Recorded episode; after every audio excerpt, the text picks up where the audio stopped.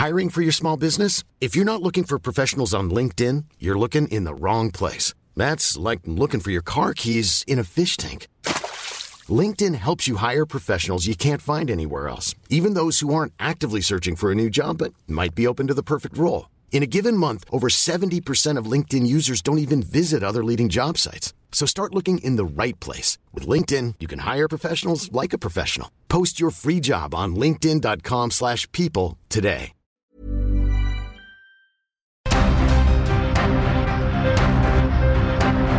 Heraldo Media Group presenta Periodismo de Emergencia con Hiroshi Takahashi, Arturo Rodríguez y Brenda Ruiz.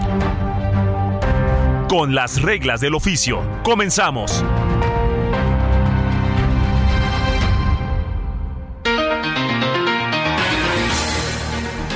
Muy buenos días, sean bienvenidos a Periodismo de Emergencia. Son las 10 de la mañana con 3 minutos, tiempo del centro de México. Estamos transmitiendo en vivo desde las instalaciones del Heraldo Media Group, como todos los fines de semana, en este domingo 19 de febrero del 2023. Y tengo el gusto, como todos los fines de semana, de saludar a mi compañero, amigo, colega Arturo Rodríguez, quien en unos minutos estará con nosotros, pues prácticamente eh, informando sobre lo que podría ser parte de la agenda que domine eh, pues eh, el trabajo de las redacciones en esta semana que arranca.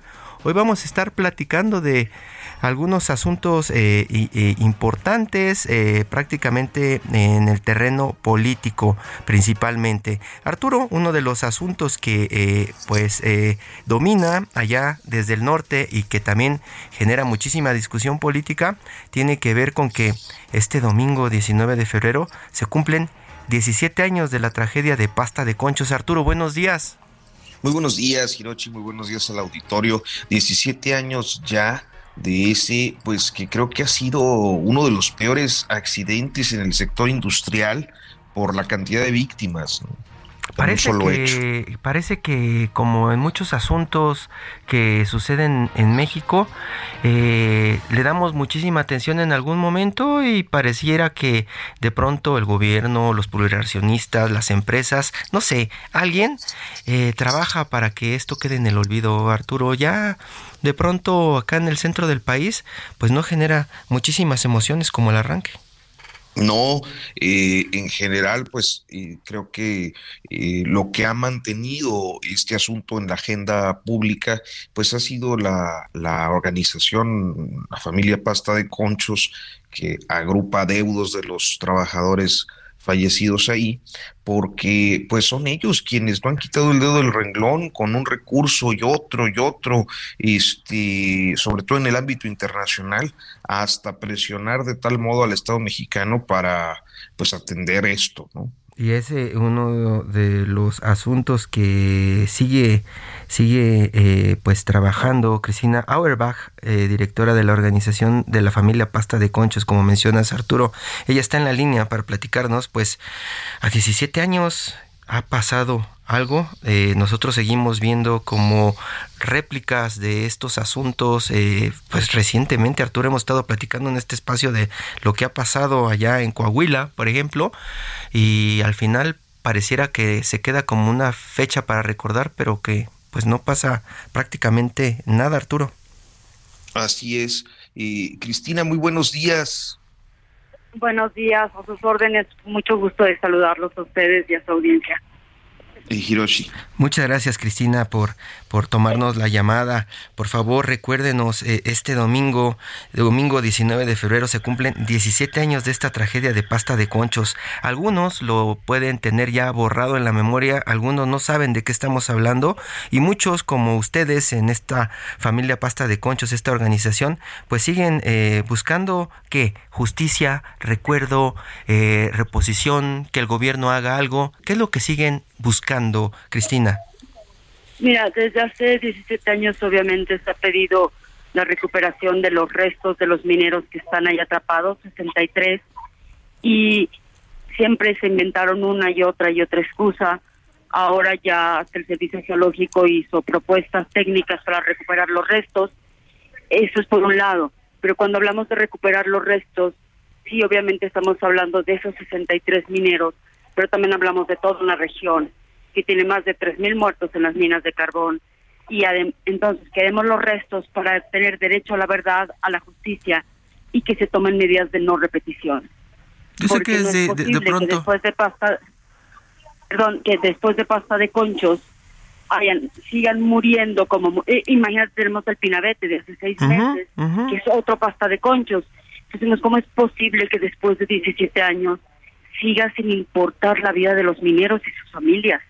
Y nos parece que es un reclamo justo y legítimo pedir los restos de pasta de conchos para con eso recuperar a toda una región. Cristina, ¿y, y no les han dicho que eso ya sería prácticamente imposible si en 17 años no han logrado hacerlo? pues no sería ya un momento de resignación. ¿Por qué no llega ese momento de resignación? Porque siguen muriendo en las minas. Es decir, si pasta de concho se sigue repitiendo, no hay forma de que se nos olvide y de que hagamos como que no importa, ¿no? Pero además no es no es una deuda solo con los familiares, es una deuda con la sociedad, porque obviamente son decisiones políticas las que impiden que avancen los casos. En el tema político, por ejemplo, se hablaba se hablaba en algún momento este hasta como campaña político de, de, de, recuperar los cuerpos de pasta de conchos, incluso el presidente de México Andrés Manuel López Obrador estuvo metido en esa en esa narrativa. Y pues ahora con lo del Pinabete vemos que pues es pura narrativa, puro bla Pero lo sigue repitiendo, lo sigue repitiendo y sigue repitiendo que se está haciendo el rescate. Y lo que nosotros dijimos desde un inicio es que CFE no tiene minas de carbón ni de nada y no tiene experiencia en rescate minero. Y CFE contrata a otro para que lo haga que tampoco tiene experiencia y por eso es este desastre, pero son decisiones políticas de ellos, no son decisiones técnicas que se hayan tomado. Entonces, para nosotros, si esto se puede hacer, hay que buscar que se haga de, de forma correcta, porque además, en la forma en que lo están haciendo, están poniendo en riesgo hasta la vida de las personas que están trabajando ahí, porque no tienen experiencia en trabajo minero. Entonces, creo yo que conforme pasa el tiempo se va volviendo más legítimo el reclamo. Arturo Rodríguez. Cristina, esta semana en el semanario Proceso aparece una información en la que, por lo visto, pues se comprueba lo que ustedes ya venían observando desde noviembre, diciembre, eh, que era eh, pues la suspensión de los trabajos y la inviabilidad de que se cumpla con los plazos. Y, ¿cómo, ¿Cómo, no sé si vieron esta información y cómo la aquilataron? Sí, sí la, sí la vimos y a, a nosotros lo que nos parece, bueno, varias cosas, ¿no? Obviamente desde un principio dijimos que no se iba a lograr en este en este periodo, pero además ahorita la parte de los inclinados, es decir, de los túneles que deben de bajar al área donde está el siniestro, deberían de tener un avance de casi del 50% y tienen un avance del 6.90%. ¿Qué quiere decir? Que si siguen haciendo las cosas al ritmo de que lo hace CFE, solo para hacer esa obra se necesitan 15 años. Entonces, ¿qué es lo que nos enoja tanto de eso? Bueno, por un lado, el que den esté dando informes de nosotros y de nuestras actividades, etcétera. Segundo, que eso que dice Sedena no se lo digan al presidente y no se atrevan a decirlo en voz alta. Que seamos nosotros quienes lo que tenemos lo, lo tenemos que decir porque nadie se atreve a contradecir lo que la narrativa del presidente que desde un principio dijimos que eso no era posible. Y obviamente no van a acabar en este sexenio. Eh, ya eh, la secretaria del trabajo le dijo a una en una reunión a unas a unas eh, mujeres viudas que vinieron que tuvieran confianza de que Morena iba a ganar en las siguientes elecciones, ¿no? Entonces, bueno, obviamente lo que están diciendo es que no van a acabar. De hecho, pararon el 24 de noviembre, pero tienen retrasos desde la segunda semana de que empezaron el rescate. Cristina, ¿hay forma de que les hagan caso? Pareciera que año tras año, año tras año, van como fingiendo demencia y, no hacen caso a estas demandas. Pareciera que ya incluso no escuchan, tienen cerrado ya todo, ¿no? no, no escuchan, pero no escuchan desde hace mucho. No, no escuchan desde hace, desde hace mucho. Nosotros como organización no tenemos ya comunicación con ellos. Eh, nunca se nos permitió acompañar a las familias en reuniones. Eh, no, ha sido, ha sido realmente decepcionante, difícil y frustrante que hablen en nombre de, los familiares, que digan cosas en nombre de los familiares cuando ni siquiera los están escuchando Es decir, ahorita tuvieron, pararon el memorial, la construcción del memorial a los familiares, porque se les dijo que el memorial no lo podían hacer. Se les dijo hace mucho que el memorial es una medida de satisfacción, es decir, cuando acabe el proceso y estén satisfechas las víctimas, se hace un memorial. Y ellos lo que querían era entregar un memorial y casi prácticamente a cambio del rescate. Y entonces ya está parado el memorial también. eh, y, y el presidente quedó de ir cada seis meses y nunca volvió. Iba cada año por el Día del Ejército a Coahuila y no va a pasta de conchos.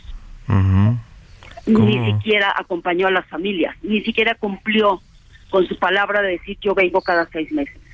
Nunca regresó. ¿Cómo se puede, cómo se puede explicar dentro de esta narrativa oficial, no solamente de este gobierno, sino de sexenios pasados, que, que prácticamente eh, pues no importan los mineros. Exactamente. Fíjate que nosotros ya llegamos como a la conclusión de que somos lo que se llama una zona de sacrificio. Es decir, no se va a poner atención ni a los mineros, ni a las familias, ni al inmenso daño ambiental que hay en la región, porque lo único importante de ahí hay, se puede sacrificar todo a cambio de sacar carbón. Y, y lo que les interesa a una administración, sea del PRI, sea del PAN y ahora de Morena, es el carbón. Fíjate lo aberrante que es que eh, CFE ha, ha, repartido más o menos unos 3.500 millones de pesos en contratos de carbón. 1.200 o 1.300 millones son para la familia, la, los Flores, la alcaldesa Estania Flores de Musquis y su hermano Tony Flores, porque son de Morena. Uh -huh. Y pero son 3.500 millones, pero va a gastar 4.000 en rescates. O sea, que estamos jugando? Y es que ese es el problema, que no quieren resolver y atender y escuchar de pasta de conchos porque no quieren escuchar la queja de la región carbonífera. ¿Por qué? Porque nos están diciendo que ahora con el carbón vamos a alcanzar soberanía nacional. Cuando no estamos alcanzando soberanía, porque no le alcanza, porque ese carbón no sirve para las carboeléctricas, pero además porque está gastando más en rescates que, que lo que puede generar de carbón esta región. Es, es realmente absurdo lo que está pasando. Absurdo, Arturo Rodríguez. Oye, Cristina, y bueno, creo que eh, en contraparte eh, lo que encontramos es uh, la confirmación de, de, pues actividades de seguimiento, pudiéramos considerarlas espionaje político a partir de esta filtración de Guacamaya Leaks. Eh, ¿Cuántos episodios han tenido de este tipo a lo largo de los 17 años? ¿Cómo se sienten eh, respecto a estos seguimientos? Pues hemos tenido muchísimos, muchísimos, como, como se relató en proceso, desde la época de Calderón, eh, lo, eh, de una acción que vamos a hacer ahora, que nada más habíamos hablado con algunos de la organización y con la gente del Centro Pro, nos llamó un periodista de Coahuila para preguntarnos sobre una acción concreta de la que no hemos hecho público. Es decir, todo el tiempo están encima de nosotros, todo el tiempo vigilándonos, porque lo único que les impide a ellos terminar de destrozar esa región es la organización Familia Pasta de Conchos. Entonces, bueno, siempre vamos a estar bajo la, la mirada y el escrutinio de todos los niveles de políticos, desde los municipios, gobiernos del Estado, gobierno federal, y eh, además veo yo que hay una intencionalidad de irnos anulando y un, de una forma de irse desapareciendo como como defensor de derechos humanos. Es decir por ejemplo en mi caso eh, nunca permitieron que yo acompañara a las familias cuando se reunieron con el presidente ni tampoco al centro pro y se supone que todo esto lo está haciendo el presidente porque el caso está en la CID y nosotros representamos a los familiares ante la CID y sin embargo no nos dejaban entrar Luego ahora resulta que me van a quitar medidas cautelares porque a pesar de las amenazas, a pesar de este hostigamiento, yo no corro ya ningún riesgo. Cuando todo está igual y todo se enturbia más, cada vez más.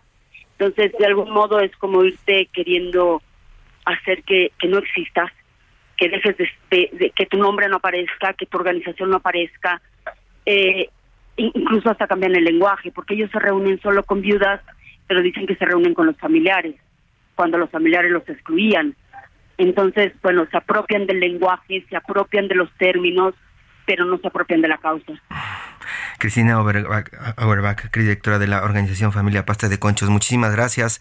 Seguiremos platicando seguramente de pasta de conchos y también de estas promesas, 17 años de promesas no solamente de Morena, del PRI, del PAN y de muchísima gente que se quiere involucrar con este asunto que parece más un negocio que quiere seguir triunfando que un asunto de justicia. Muchas gracias, Cristina. Gracias a ustedes, buen día. Hasta pronto, Cristina, buen día. En Periodismo de Emergencia queremos conocer y compartir tu opinión. Escríbenos o manda un mensaje de voz al WhatsApp 5580 69 79 42. 5580 69 79 42 y se parte de nuestra mesa de análisis. Continuamos en Periodismo de Emergencia y en este espacio hemos estado platicando del Plan B, la reforma electoral y el proceso para elección de los nuevos consejeros electorales. Está en la línea Arturo Dania Rabel, consejera del Instituto Nacional Electoral, para platicarnos más pues acerca de, de, lo que ha pasado en los últimos días alrededor de este plan B, plan B de pues que se le atribuye al presidente de México Andrés Manuel López Obrador. Dania, buenos días.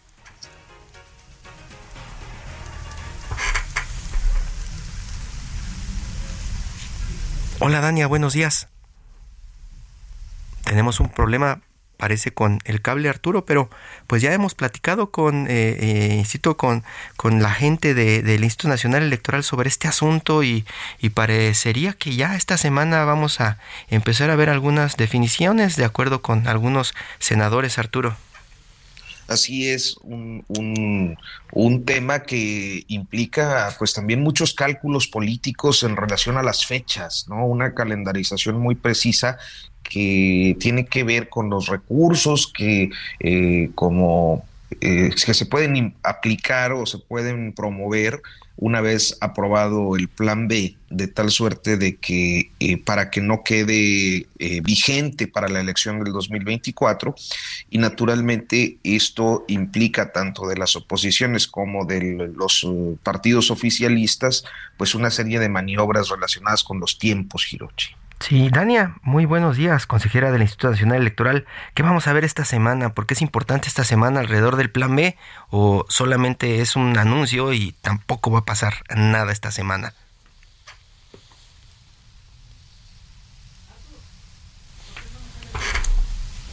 Seguimos con el problema con el cable y este teléfono, pero esperemos que en unos minutos se resuelva, Arturo. Estamos con ya la consejera en línea, pero es un problema técnico. Y pues sí, Arturo, esto es lo que estábamos platicando en unas entregas, eh, eh, pues acerca de cómo pareciera que todo se está alineando políticamente para pues dicen algunos eh, favorecer al presidente de México Andrés Manuel López Obrador alrededor del Instituto Nacional Electoral, pero pues hemos platicado también de este plan B de muchísimos asuntos más, ¿no? Alrededor de esto que se ha centrado prácticamente en el INE, pero que tiene otros ajustes importantes en la política nacional, Arturo.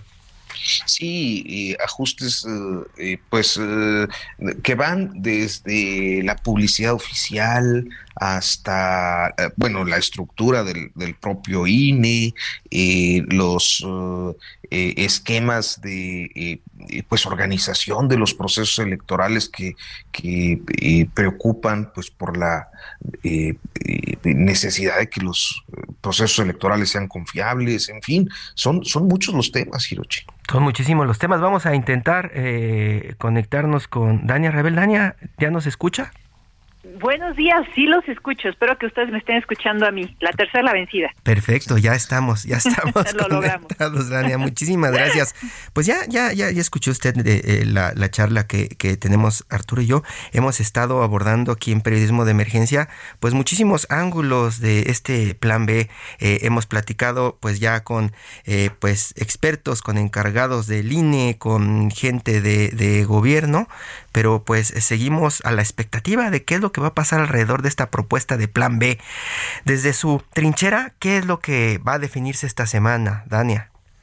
Yo creo que es importante hacer un recuento para los radioescuchas y las radioescuchas de qué es lo que ha ocurrido con este tema, porque siento que ya ha sido tanto que resulta un poco confuso darle seguimiento. Entonces, primero hay que recordar que se intentó hacer una reforma constitucional. Esta reforma constitucional no logró ser aprobada. Cuando no logre ser aprobada, se presenta esto que se denomina como el Plan B, que lo que busca es modificar seis ordenamientos legales. La Ley General de Comunicación Social, la Ley de Responsabilidades Administrativas, la Ley General de Instituciones y Procedimientos Electorales, la Ley General de Partidos Políticos, la Ley General de Medios de Impugnación y también la Ley Orgánica del Poder Judicial. En diciembre se aprobó ya la modificación a la Ley General de Comunicación Social y a la Ley de Responsabilidades Administrativas. Digamos, esa es la primera parte de este denominado Plan B. En contra de esa primera parte, el INE ya presentó el 1 de febrero una controversia constitucional, particularmente porque se modifica el concepto de propaganda gubernamental y se establecen más excepciones, es decir, más posibilidades para que personas servidoras públicas puedan incidir a través de expresiones en una contienda electoral de las que establece la Constitución. La Constitución dice, nada más puede haber propaganda gubernamental en periodo de campañas cuando se trata de temas de protección civil, cuando se trata de temas de educación o de salud exclusivamente, y pone más excepciones, es decir, más posibilidades de incidencia, la Ley General de Comunicación Social, que ya fue publicada el 27 de diciembre del año pasado. Ahora, todavía está en el Senado de la República por discusión cuatro ordenamientos legales, entre ellos y los que están directamente involucrados con el INE, la Ley General de Instituciones y Procedimientos Electorales y la Ley General de Partidos Políticos. Sin embargo, ya en realidad lo único que, si se sigue el proceso legislativo como debe ser, lo único que podría ser susceptible de modificación es el artículo 12, que tiene que ver con esto que se ha denominado públicamente como la cláusula de vida eterna, esta posibilidad de que se transfieran votos los partidos políticos. Entonces, en estricto sentido, todas las afectaciones que nosotros hemos anunciado públicamente que encontramos en este denominado Plan B pues son inminentes, ya nada más hace falta que se publiquen. Son inminentes. Dania, eh, vamos, a, vamos a un corte, estamos platicando con Dania Rabel, consejera del Instituto Nacional Electoral, sobre este plan B que, pues como ya escuchó usted, eh, parece inminente. Eh, Dania, vamos a un corte y, nos espera tantito y regresamos y continuamos platicando sobre ese tema. Arturo, vamos y, y regresamos. Volvemos.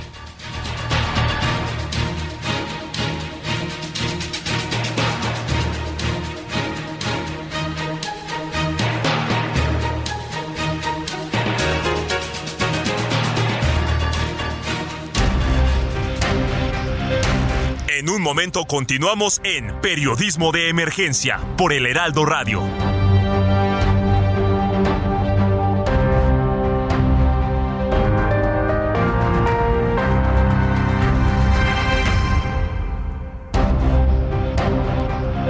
Regresamos a Periodismo de Emergencia con las reglas del oficio.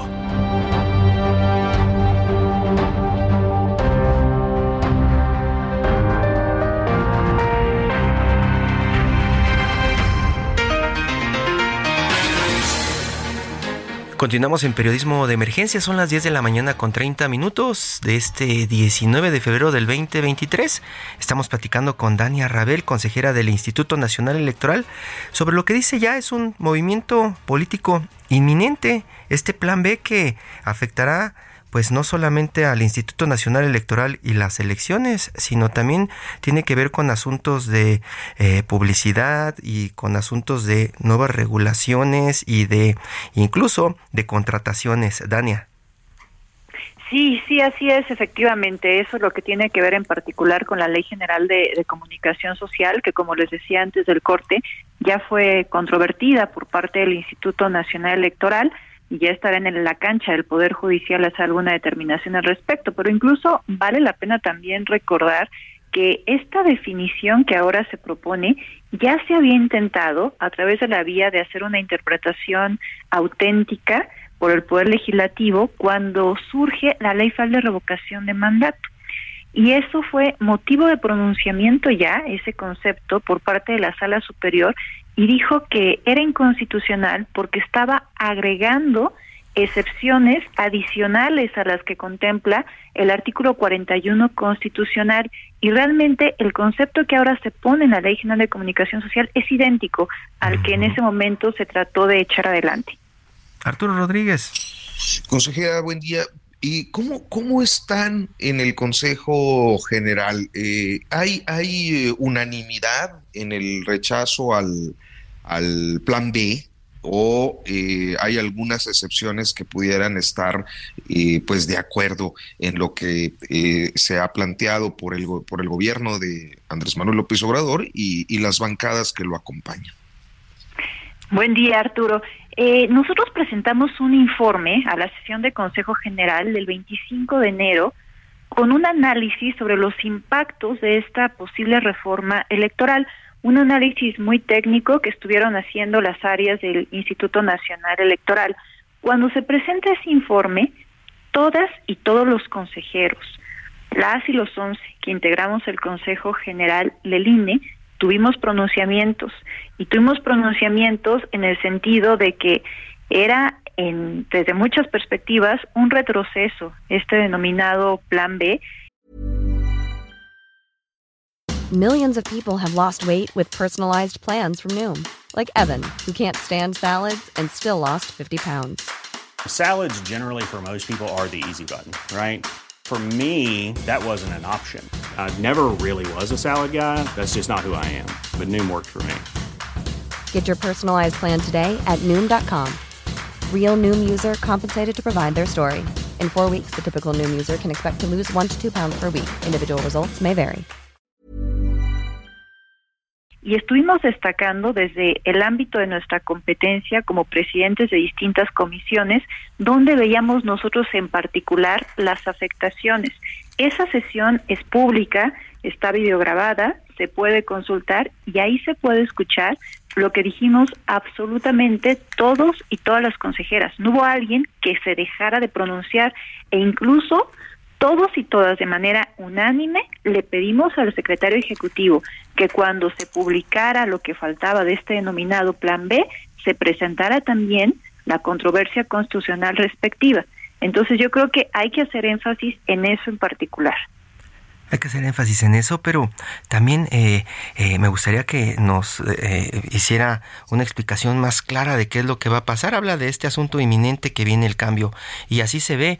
De pronto ya están pues planeando eh, evaluar y cambiar a los a los consejeros electorales del INE sale el consejero presidente ahora en abril y lo que dicen eh, eh, principalmente los de Morena es que pues ya habrá un INE nuevo que pues ese INE probablemente no les molestará en sus intenciones hacia el 2024. ¿Qué es lo que vamos a ver realmente? ¿Un INE nuevo y no nos estamos dando cuenta de ello o ya se concretó este movimiento? Es que efectivamente estamos en dos pistas. Por un lado, tenemos esta posible aprobación que, como decía, ya se ve inminente y que incluso ya tiene fecha para ser aprobada en el Senado el próximo lunes, el día de mañana. Y la otra tiene que ver con esta renovación periódica que está prevista en la Constitución del Consejo General del INE. Van a terminar el consejero presidente y tres consejerías su periodo de designación en abril de este año. El 3 de abril termina su periodo de nombramiento.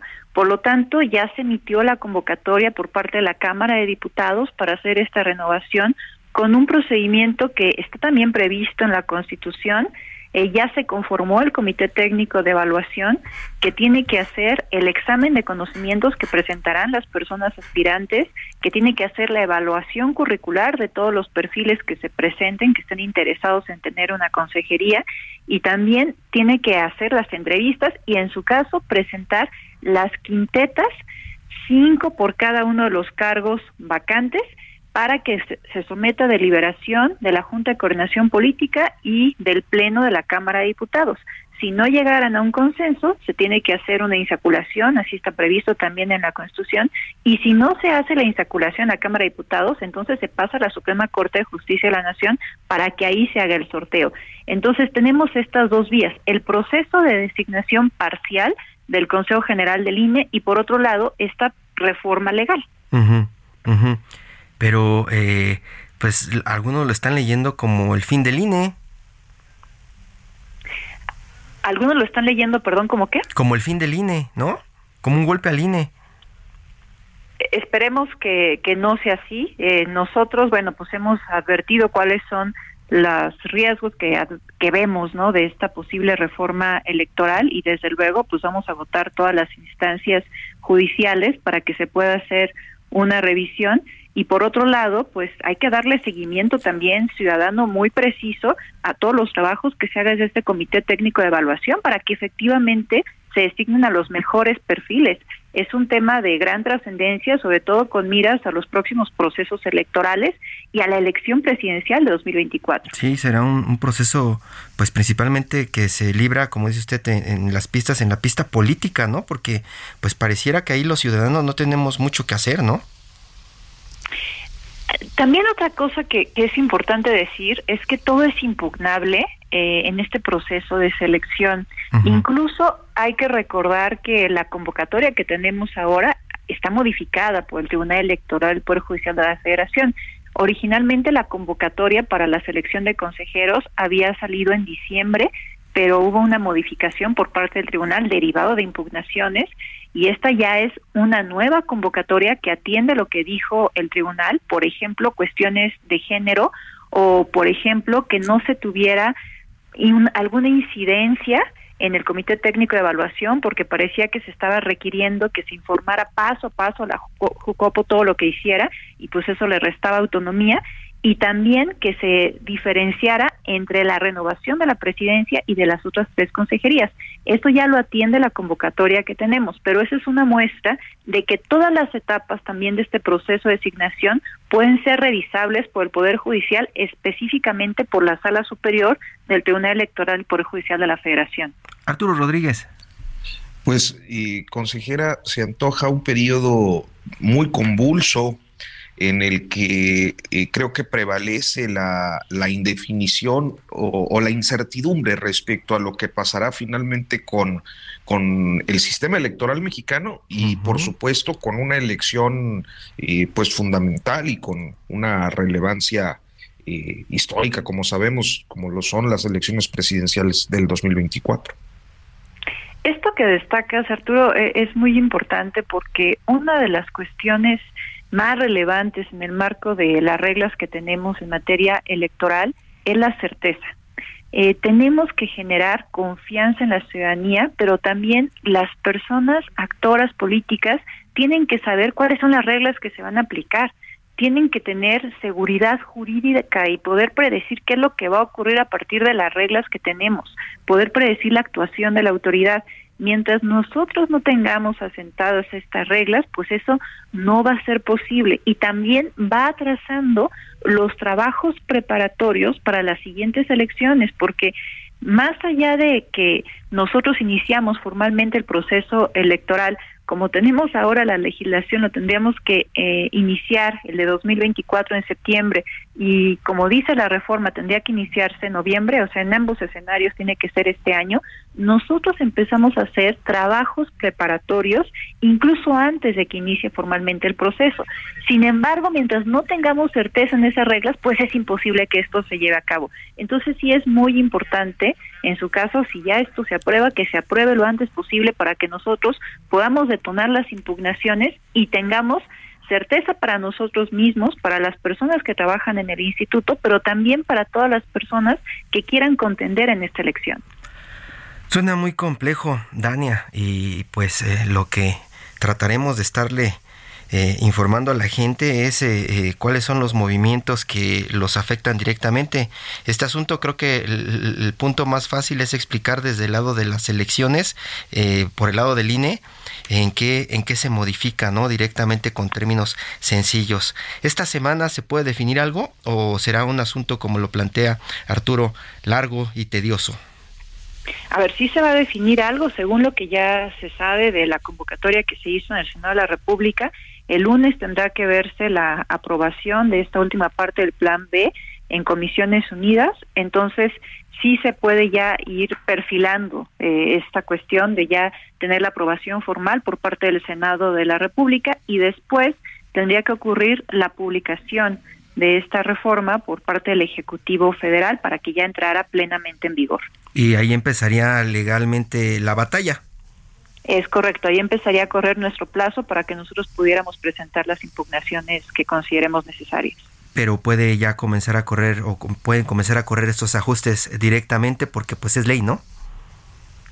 Sí, sí, sí, los ajustes empiezan a, correr y también nuestros plazos para hacer las impugnaciones. En el momento que entren en vigor, el INE tiene que empezar a hacer todo lo que dicen los transitorios para la implementación de la reforma. Eso es clarísimo y ahí también tenemos otro reto, porque esto se pensaba que se iba a publicar mucho antes y por lo tanto de por sí los tiempos estaban muy acotados para la implementación y eso no se ha modificado, los transitorios no se tocan. Entonces, una de las primeras cosas que dice que tenemos que hacer es una revisión de la normativa del instituto para poder hacer la armonización con la nueva legislación. Dania Rabel, consejera del Instituto Nacional Electoral, pues tendrán muchísimo trabajo. Ojalá pueda abrir un espacio para seguir platicando con nosotros en periodismo de emergencia lo que suceda esta semana y las que siguen, porque sí parece que todo este asunto del plan B y los ajustes son a fondo y van para largo. Así es, pero con muchísimo gusto platico con ustedes cuando sea necesario. Muchas gracias, muy buenos días, Dania. Buenos días, consejera. Buenos días también para ustedes. Hasta luego. Periodismo de emergencia. Con las reglas del oficio. Arturo Rodríguez, y es 19 de febrero, y muchos se preguntarán ¿qué, qué, es 19 de febrero para los mexicanos. Pues para muchos mexicanos es el día de la conmemoración del Día del Ejército, Arturo. Y por ahí, pues, este, aunque no lo vean, muchos de los que salimos de la primaria hace muchísimos años, pues no lo tenemos tan presente, ¿no? Porque no es tan obligatorio como fue en algún momento estar celebrando al, al ejército, Arturo. Sí, era, era muy interesante siempre tener esta, ¿cómo pudiéramos decir? Esta parte de adoctrinamiento en las escuelas públicas. ¿Recuerdas todas las eh, eh, pues actividades que se hacían en torno al, al Día del Ejército? Sí, como, pues sí, sí, pero para que nos platique de las celebraciones hoy en pleno 2023, ¿no? Este, en otro siglo, ¿no? Que ya no nos tocó a nosotros, nos tocó el siglo pasado. Está en la línea Juanito Veledías, Juan Veledías, director regional de la Organización Editorial Mexicana ya en Sinaloa, quien es un experto en el ejército y también tiene varios libros, eh, eh, varios libros al respecto. Y también en la semana me estaba reclamando por qué no hice un especial de el ejército y le dije que pues ni me acordaba. Juanito, buenos días. ¿Qué tal, eh, mi estimado Hiroshi? Arturo, qué gusto saludarlos. Pues sí, efectivamente, como bien lo dicen, ¿no? En febrero nosotros en la primaria que nos acusamos en aquellos lejanos años, porque Arturo es más morro que, yo, Hiroshi, este, dos calendarios, es un mes con varias eh, fechas del calendario cívico, ¿no? Tenemos presente el 5 de febrero, Día de la Constitución, y el 24, Día de la Bandera, y párale, ya hasta ahí era como que los referentes simbólicos en, en los días del homenaje, ¿no?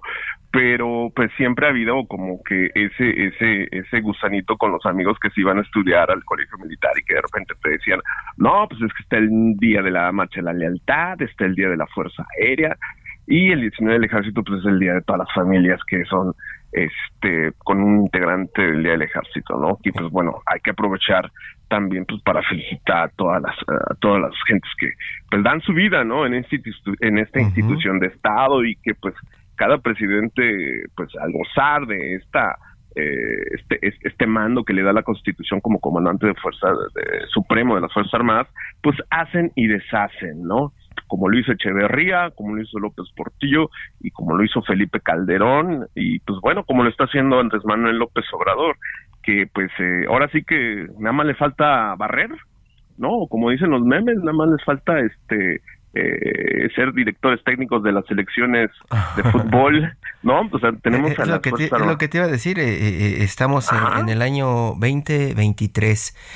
¿Cuál es como el estado de celebración de, del ejército en este momento, cuando la percepción es que el ejército está ayudando a esta cuarta transformación prácticamente a cumplir todos los sueños del hombre que habita en Palacio? Es, es una situación compleja, ¿no? Porque pues están muchas atribuciones fuera de su eh, ámbito constitucional, es decir, eh, como parte de ingresar al ámbito civil en labores de transportistas, en labores de administradores, de constructores, de policías, ¿no? Que finalmente es el gran debate desde hace varios sexenios, pero sobre todo, pues eh, en últimas semanas pues la vigilancia del metro, sí, el traslado de reos, este, y, lo que estábamos investigando, ¿no? El papel que tienen en las aduanas, en las terminales aéreas, en las instalaciones estratégicas, que si bien eso ya lo hacían de tiempo atrás, este último rubro de instalaciones estratégicas, sí mete mucho ruido este, para algunos oficiales el hecho de que si ellos cursan en el colegio militar o en los superiores de guerra, pues eh, una, una preparación que tiene que ver más con el ámbito de la seguridad nacional, pues muchos de ellos se quejan, no abiertamente, pero sí entre, entre nos, como dicen ellos, eh, pues de que no son policías, ¿no? No estudiaron para ser policías. Y ese es el gran problema, ese es el gran debate contemporáneo en este sobreexposición mediática y de labores que este gobierno ha hecho sobre las Fuerzas Armadas. ¿Hay, malestar dentro de, dentro de la Sedena entonces? Más que de la Sedena dentro del ejército. La Sedena es el ámbito administrativo, ¿sí? Que es una Secretaría de Estado. Y el ejército es el ámbito operativo, o sea, sí, es totalmente diferente. Más a ras de suelo. Exacto, las 12 regiones militares en que se divide el país, las cuarenta y tantas eh, zonas militares también que hay, algunas de ellas en, eh, en, varios estados. Entonces, este nivel al ras de piso sí hay malestar, sobre todo por esta política del dejar hacer y de exposición, ¿no? De humillación que ha habido en los en este sexenio, ¿no? Por, el asunto de pues, permitir a, a, abiertamente, ¿no? A los delincuentes que, que los sobajen, los humillen eh, eh, en redes. Eh, esto ya lo hemos tratado en, otros momentos que he platicado con ustedes, pero hoy que es este, pues es una, fecha en donde no sé si ya este por ahí empezó la ceremonia, pero bueno, el, el asunto es ese, ¿no? Hacer un alto en, ya en el último cuarto del sexenio, hacia el final del sexenio de López Obrador, y pues poner en perspectiva lo que es este aumento de emisiones de la Fuerza Armada, ¿no? Creo que sí hay una desproporción en este sexenio en las tareas que se les han asignado, pero que refleja finalmente eh, un vacío de autoridad en el ámbito civil, una un total desconocimiento de las labores para las que fueron creadas eh, y sobre todo un personaje en el liderazgo civil pues que está acostumbrado a que le digan que no que no está acostumbrado a que le digan que no.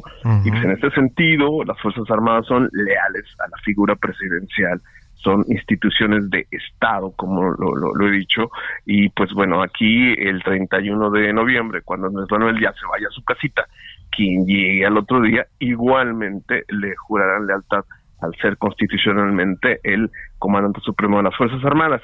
Creo que eso es lo que hay que valorar, ¿no? Finalmente no es gratis que esté en los primeros niveles de aceptación eh, en, en, varios lugares del país y que tenga todavía la confianza de, de la ciudadanía en general, el ejército mexicano. Hiroshi, Arturo. Arturo. Pues sí, este, oye, y, algo que a mí me llama mucho la atención, porque se habla poco de eso, eh, Juan, es este asunto de los negocios que eh, pues está realizando la Sedena como instrumento para la realización de todas estas tareas de las que venimos hablando, y pues la fuerza que han adquirido varios generales al interior, las pugnas que se dan con el contratismo, etcétera. ¿Qué, qué sabemos de, digamos, las facciones de generales que siempre son muy opacas y sobre todo ahora que tienen tanta lana, tanto presupuesto? Lo que sabemos es de que finalmente si hay un segmento importante que hacia este final de sexenios pues está marcando distancia. No hay mucho que, que podamos comentar en el sentido de que es el grupo más cercano del general secretario quienes están a cargo de toda esta logística de la administración de los recursos, le hace pues las construcciones, Tren Maya, lo que fue el aeropuerto de Felipe Ángeles y algunas otras construcciones como las sucursales del Banco Bienestar. Sí es importante porque finalmente al brincar al ámbito del manejo del presupuesto en obra pública civil, pues esto tarde o temprano van a tener que pues rendir cuentas, ¿no? O sea, no es como mandar pintar las instalaciones de los cuarteles, que finalmente, pues, litigando en la administración, eh, en, este asunto del Instituto de Acceso a la Información, litigando los, los, las solicitudes para que abran los, la información, este, tienen que, que, responder a las peticiones de acceso. Aquí sí ya porque pues intervienen eh, constructoras civiles como contratistas y creo que ahí pues eh, ha habido ya casos documentados de hechos probablemente de corrupción y que están muy señalados ¿no? a este a este año 4 del sexenio pero que sí falta todavía, falta todavía esta opacidad histórica que los ha caracterizado en el ámbito de sus políticas internas, sí en el ámbito de las construcciones civiles eh, asignadas al ámbito eh, castrense, pues tarde o temprano tenemos que saber cómo fueron todos los tejes y manejes, ¿no? En este sentido, sí, lo que yo puedo percibir del lado desde el cuerpo de ingenieros militares es de que sí hay, hay como pues eh, mucha decepción porque muchísimas cosas se hacen en, coto cerrado. Se, habla ya de, un grupo que está siendo privilegiado para realizar estas obras y sobre todo gente muy joven porque finalmente los ingenieros militares están desbordados en tareas y gente muy joven me refiero pues tenientes capitanes a cargo de obra y ese es una, es una de las ramas dentro de las Fuerzas Armadas, este cuerpo de ingenieros eh, militares, que no son muchos, ¿eh? Pues es, es, poca la gente y tienen muchísimas tareas encargadas por el gobierno federal. Y sí, es, es, es de llamar la atención que muchos de ellos que tienen obras importantes pues no tienen la suficiente experiencia, ¿no? Hay que decirlo, este, son oficiales muy jóvenes con una alta responsabilidad y pues que bueno, finalmente pueden la mayoría de ellos concretar eh, las órdenes, pero bajo esta lupa, ¿no, Arturo? De estar eh, constantemente vigilando cómo es el gasto, cómo son las adjudicaciones y cómo se crean de la noche a la mañana algunas empresas, como varias que se crean en 2018 y que pues se les han dado contratos multimillonarios, ¿no? Eso es lo que hay que llamar la atención también, ¿no? Y llama la atención, eh, Arturo, Juan, eh, eh, para rematar, prácticamente que eh, pues es un tema también el ejército, los militares, un tema que hasta hace, no sé, 10, 15 años de trabajar en redacciones, pues no se podía abordar tan ampliamente y tan abiertamente, ¿no? Así es, sí, efectivamente. Ha sido la misma exposición en el ámbito civil lo que ha llevado a esto, ¿no? Finalmente no hay que olvidar que el proceso de descomposición de la seguridad interior eh, comenzando por la seguridad pública, pues eh, y hubo ahí la intervención militar desde tiempo atrás, eh, en el sexenio de, de, Cedillo con las policías en la Ciudad de México, tiempo después la irrupción zapatista y lo que vino, lo que vino después, ¿no? La, la estrategia de combate al narcotráfico en el sexenio de Felipe Calderón, que exacerbó esta exposición y pues el reclamo de que pues se, se le echara lupa a su actividad, como una de las eh, instituciones de Estado más, eh, más opacas históricamente, ¿no? De ahí la importancia de explicarle a la ciudadanía, al auditorio, quiénes son, cómo son, y pues, finalmente es parte de, nuestra sociedad mexicana, y que a diferencia de otros ámbitos de la vida pública, pues conocemos poco, ¿no? Hiroshi,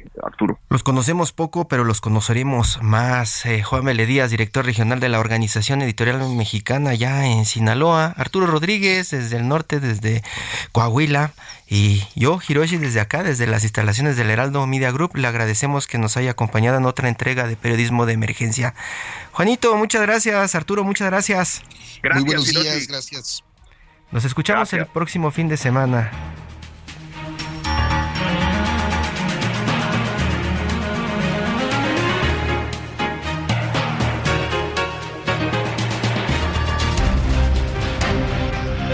Esto fue Periodismo de Emergencia, con las reglas del oficio, en el Heraldo Media Group.